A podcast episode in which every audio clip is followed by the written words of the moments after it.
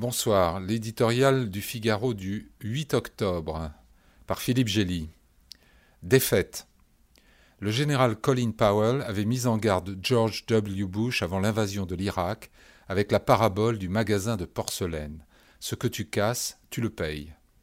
Depuis les tragiques attentats du 11 septembre 2001, l'Amérique a beaucoup cassé et beaucoup payé au Moyen-Orient. Pour quel bénéfice demande aujourd'hui Donald Trump sa répulsion naturelle à déployer la puissance américaine dans d'insolubles et lointains imbroglios atteint son point de bascule.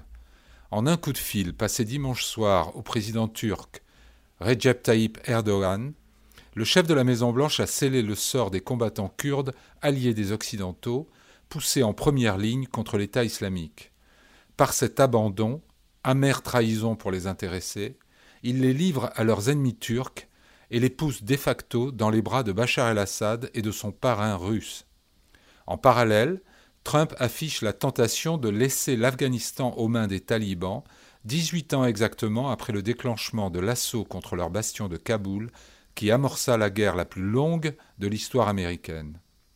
Quant à l'Irak, où les États-Unis déployèrent jusqu'à 160 000 hommes au tournant de la décennie, le président le laisse chaque jour un peu plus tomber dans l'orbite de l'Iran, pourtant son grand ennemi dans cette partie du monde. Avec cette retraite en rase campagne, Donald Trump semble prendre acte de la défaite de l'Amérique au Moyen-Orient. Il confirme sa détermination à mettre la clé sous la porte d'une aventure qui a coûté 2000 milliards de dollars, tué 7000 GI et fait 300 000 victimes civiles, sans compter la Syrie. Sur ce vaste champ de bataille aux allures de fiasco général, se dressent en vainqueur la Russie de Poutine, Téhéran et ses milices actives jusqu'aux portes d'Israël, la Turquie en guerre contre les Kurdes, le régime meurtrier de Damas, voire Daesh qui ne demande qu'à renaître.